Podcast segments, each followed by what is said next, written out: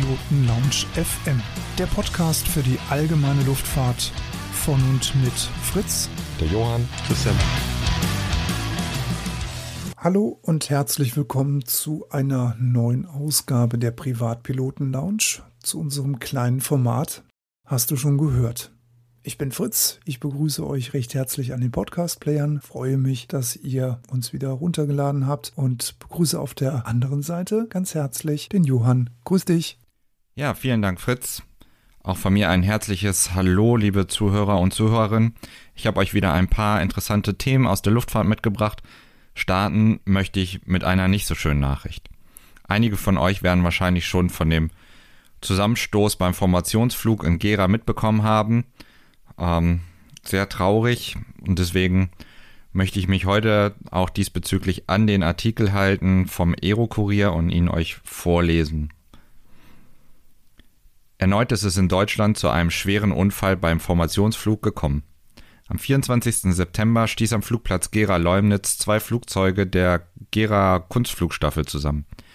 Michael Stork und Dieter Greipel, beide erfahrene Piloten, kamen dabei ums Leben. Das Video eines Augenzeugens zeigt, wie es geschah. Die zwei Slins ziehen zunächst parallel in die Senkrechte und fliegen einen Turn. Nach der Fächerung folgen eine halbe Rolle in die Abwärtslinie, bevor beide Maschinen wieder in die Horizontale gehen. Nachdem sich, anschließend, nach dem sich anschließenden Aufschwung beginnt das Drama. Eines der Flugzeuge fliegt eine Art Fassrolle um das andere herum, schließt dann aber zu schnell auf die andere auf dem Rücken fliegende Slin auf und touchiert sie, so dass sich beide Flugzeuge ineinander verhaken und mit laufenden Motoren senkrecht zu Boden stürzen. Kurz darauf verschwinden sie hinter dem Horizont und eine aufsteigende Rauchsäule kündet vom tragischen Ende des Fluges. Die Piloten sind in der Szene keine Unbekannten. Michael Storek und Dieter Geipel galten als erfahrene und zeigten ihr Display regelmäßig auf Flugschulen. Die rot-silber lackierten Slins waren vor allem im Osten Deutschlands bekannt.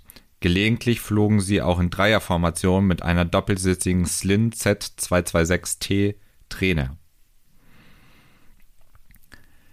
Sie waren nicht nur Fliegerkameraden, sie waren Freunde, Familie, Fluglehrer, ein Team und vor allem Einzigartig heißt es auf der Facebook-Seite des Fliegerclubs Gera.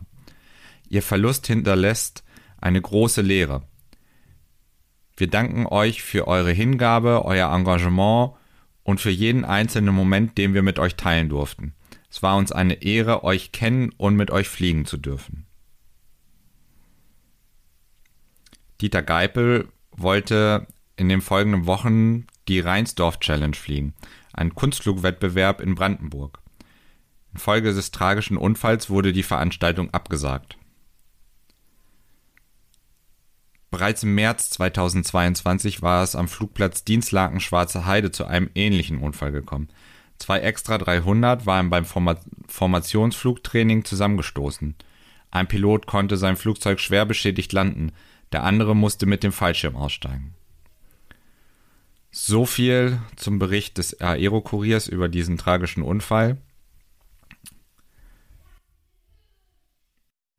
Ein weiteres interessantes Thema, was ich euch mitgebracht habe, ist die neue App Safe Sky. Diese heutige Podcast-Folge wird euch präsentiert von pilotenbedarf.de. Einfach mal reinschauen. Eigentlich haben wir ja mit ADSB-Transpondern und FLAM eigentlich schon eine relativ gute Situational Awareness im Cockpit. Aber es ist jetzt noch eine weitere App dazugekommen, die nennt sich Safe Sky.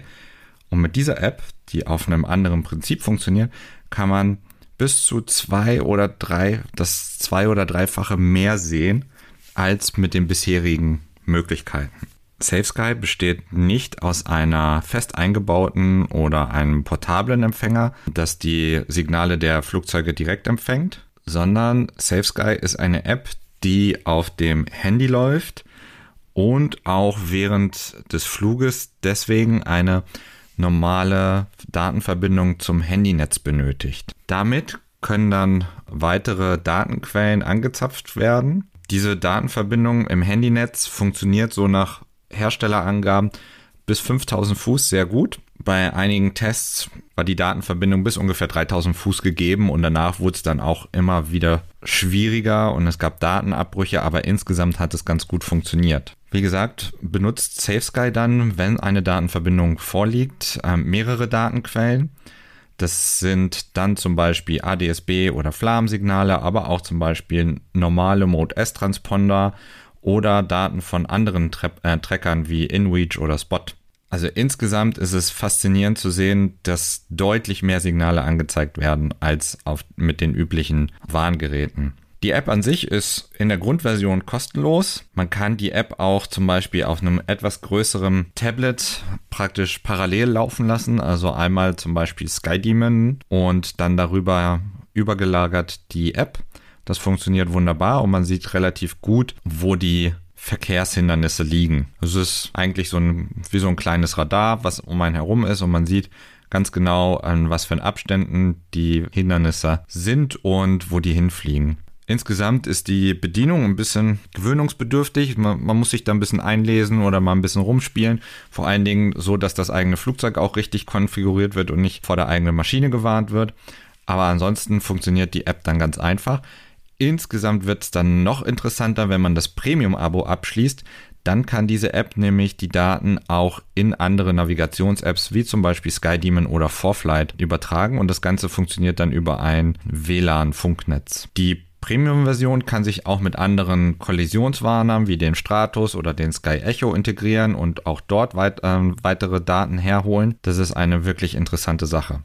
Wichtig ist natürlich, dass einem bewusst ist, dass das Ganze als Handynetzwerk funktioniert und jeder, der von euch in höheren Höhen unterwegs ist, weiß, dass irgendwann auch dazu kommt, dass man keine Netzverbindung mehr hat und dementsprechend wird man dann auch keine Signale bekommen. Deswegen gilt immer natürlich, trotz dieser ganzen Warngerede, Luftraumbeobachtung ist das A und O. Ihr müsst rausgucken, auch wenn ihr die tollsten Geräte im Einsatz habt. Insgesamt ist aber die App SafeSky relativ einfach, kein großer Aufwand, kann man sich einfach installieren, nebenbei laufen lassen.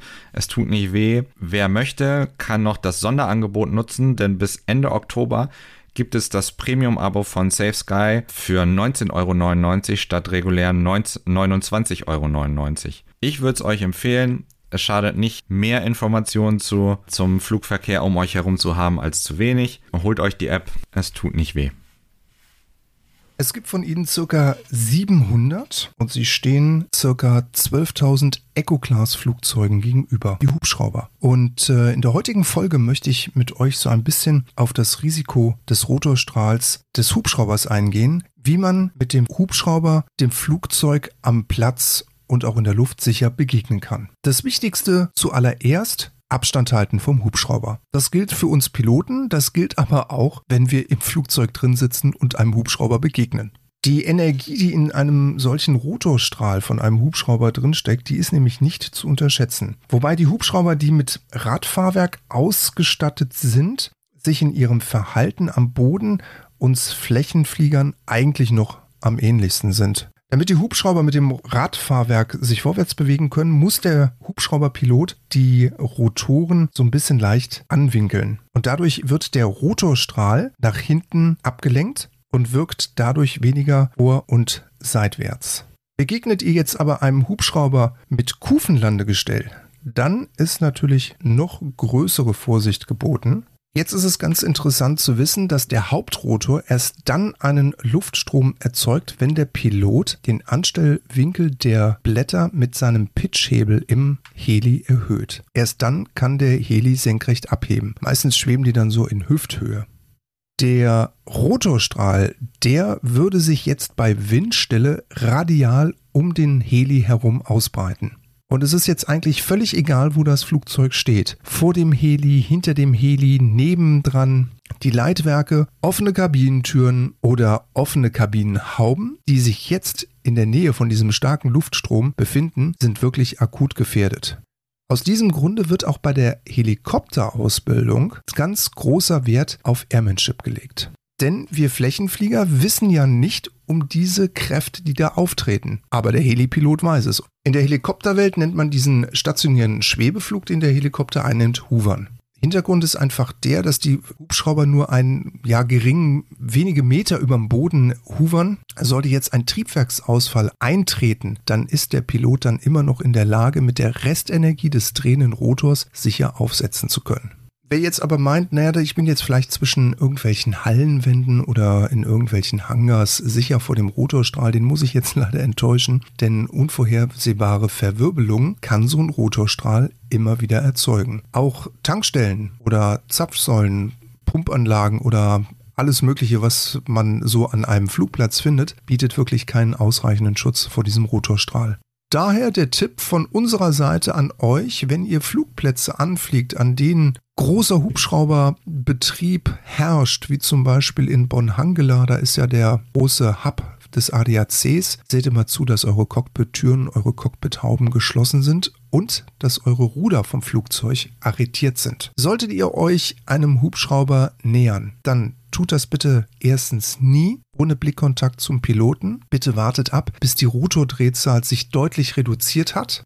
Wenn ihr euch dem Heli dann nähert, tut dies bitte immer in gebückter Haltung nach vorne und bitte, bitte, bitte niemals von hinten an einen Helikopter herantreten. Der Heckrotor, der ist immer noch in Bewegung, manchmal ist er kaum zu sehen und stellt dadurch eine tödliche Gefahr dar. So, und jetzt noch ein bisschen aus dem Nähkästchen geplaudert. Es kann manchmal ungemein von äh, Nutzen sein, wenn man weiß, dass Hubschrauber sich im Landeanflug so je nach Baumuster mit 60 bis 80 Knoten annähern. Aber was passiert denn jetzt eigentlich, wenn ich jetzt hinter diesem Heli in der Platzrunde herfliege? Kurz vor Erreichen der Bodennähe reduzieren die nämlich dann ihre Speed auf einmal. Damit sind sie natürlich dann auch schon weit unter der Mindestfluggeschwindigkeit Geschwindigkeit.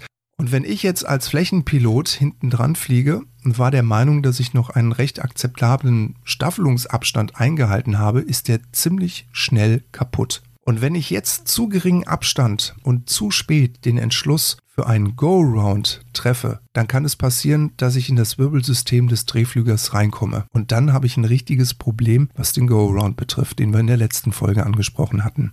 Aber es muss gar nicht mal in der Platzrunde sein. Es kann zum Beispiel auch unterwegs sein, dass man auf dem Streckenflug auf einen Hubschrauber trifft. Und die Geschwindigkeiten von einem Hubschrauber einzuschätzen, das ist ziemlich schwierig. Die können teilweise mit bis zu 160 Knoten unterwegs sein. Es kann aber auch sein, dass das ein Polizeihubschrauber ist, der mit weit weniger Geschwindigkeit unterwegs ist, weil er sich vielleicht im Einsatz befindet. Von daher gilt, wenn ihr einem Hubschrauber auf Strecke ausweichen müsst, dann solltet ihr das immer oben drüber tun fliegt also über den Heli oben drüber und nicht unten drunter durch, weil unten drunter haben wir jetzt gelernt, ist der sogenannte Rotorstrahl, der sich entweder radial oder nach hinten abgelenkt eben verbreitet und uns Flächenflieger in enorme Diskrepanzen bringen kann. Bleibt noch die Frage zu klären, wie viel Abstand sollte man einhalten? Also wenn man einen Heli kreuzt, einen Heli überfliegt, dann sollte man das mit mindestens 200 bis 300 Fuß, wenn es geht sogar noch mehr, einhalten. Denn noch eine halbe Meile hinter dem Hubschrauber ist das Wirbelsystem des Rotorstrahls zwar für gewöhnlich schon unter die Flugbahn des Hubschraubers abgesunken, kann uns Flächenflieger aber immer noch gefährlich werden. In diesem Sinne, Blue Skies, always many happy landings und damit gebe ich zurück zum Johann. So, und zum Abschluss habe ich noch eine weitere Geschichte aus dem Bereich, dass es mir passiert. Die Geschichte ist vom gleichen Einsender wie die Geschichte, die ihr aus dem letzten Folge kennt. Von daher nochmal mein Aufruf, schickt uns die E-Mails. Wir sind sehr gespannt auf solche Geschichten. Man kann immer gut von Fehlern von anderen lernen. Man muss nicht jeden Fehler selber machen. In der WhatsApp-Gruppe kam schon die Frage auf, ob es eine maximale Anzahl an solchen Geschichten gibt. Nein, wir sammeln alle und ich werde auch versuchen, alle hier zu berichten. Natürlich kann nicht jeder von euch ein Buch bekommen. Aber da diese Geschichte, die ich euch heute vorlese, auch von dem originalen Einsender der ersten Geschichte kommt, haben wir noch zwei Bücher. Von daher bin ich immer offen für weitere Geschichten. Hier jetzt der Erfahrungsbericht. Ich hatte einen Flug aus dem Rheinland nach Wangeoge geplant und habe ihn so geplant, dass ich wegen der Mittagspause um etwa 15 Uhr Local Time dort ankommen würde, also direkt am Ende der Mittagspause. Ich sortierte mich unter ständiger Abgabe von Positionsmeldungen in den Gegenanflug zur 2.7 ein, drehte in den Queranflug und schließlich in den Endanflug. Gemäß meiner Beobachtung war ich inklusive Höhe ziemlich exakt auf der veröffentlichten Platzrunde geflogen, aber ein zweiter Pilot meldete sich in diesem Moment ebenfalls im Endanflug der 2.7. Da niemand vor oder über mir zu sehen war, stellte ich alles auf laut und stieg mit einer Linkskurse aus dem Endanflug heraus und sortierte mich neu ein. Nach der Landung, während ich mein Moped verzurrte, kam ein Pilot vorbei und schnauzte mich an, ich hätte ihn geschnitten. Er hätte alle Positionen gemeldet. Er hat das auf Video. Das gäbe ein Nachspiel. Bla bla bla. In meiner Überraschung über die Ansprache war ich gerade nicht in der Lage, auf diesen unangemessenen Tonfall passend zu reagieren. Was war passiert? Mein Timing Ankommen kurz nach 15 Uhr war gut. Was ich nicht bedacht hatte, war, dass ich vielleicht nicht der Einzige bin, der diese Idee hat. Es war einiges los auf der 122,405. Offensichtlich hatten wir beide unsere Positionsmeldungen abgegeben, aber keiner von uns beiden hat es geschafft, die Meldung der anderen so zu verarbeiten, dass im Kopf ein vollständiges Bild der Verkehrssituation entstanden wäre. Eventuell bin ich in den Queranflug etwas westlich der Linie geflogen, eher etwas östlich. Erst im Endanflug hat er mich vor sich gesehen und das auch gemeldet. Offensichtlich war aus seiner Sicht aber auch nicht so eng, dass er sich zu einem Ausweichmanöver motiviert gesehen hätte. Laut Rumschnauzen schien ihm einfacher und effektiver. Diese Erkenntnis und auch die Anmerkung, wir sollten uns lieber wie Menschen unterhalten, konnte ich ihm nicht mitteilen, da sie mir zu spät auffielen. Lessons learned. Sieh zu, dass du entweder eine Viertelstunde später ankommst oder höre wirklich zu, was die anderen melden, um ein Verkehrsbild im Kopf zu erstellen. Wenn das Verkehrsbild nicht gelingt, viel zu viel los, dreh noch eine Runde im weiten Radius, die Verkehrssituation beruhigt sich dann und dann kannst du wieder reinfliegen. Ja, vielen Dank für die Einsendung. Auch wieder eine interessante Geschichte und leider etwas, was viel zu häufig passiert, dass man sich gegenseitig in der Platzrunde schneidet. Anscheinend wurde hier von beiden Piloten fast alles richtig gemacht, zumindest das gemeldet wurde. Interessant wäre hier tatsächlich gewesen, da auch mein Appell an die anderen, auch wenn ihr auf 180 seid, weil er vermeintlich der andere einen Fehler gemacht hat, versucht es einfach sachlich, fachlich zu diskutieren. Vielleicht stellt sich ja auch raus, dass ihr den Fehler gemacht habt. Vielen Dank für den Einsender jedenfalls, für diese Überlegung und auch das selbstkritische Feedback. Ich hoffe, wir kriegen noch viele weitere solcher interessanten Geschichten zu hören. Und damit verbleibe ich jetzt erstmal und wünsche euch eine gute Zeit. Bis denn.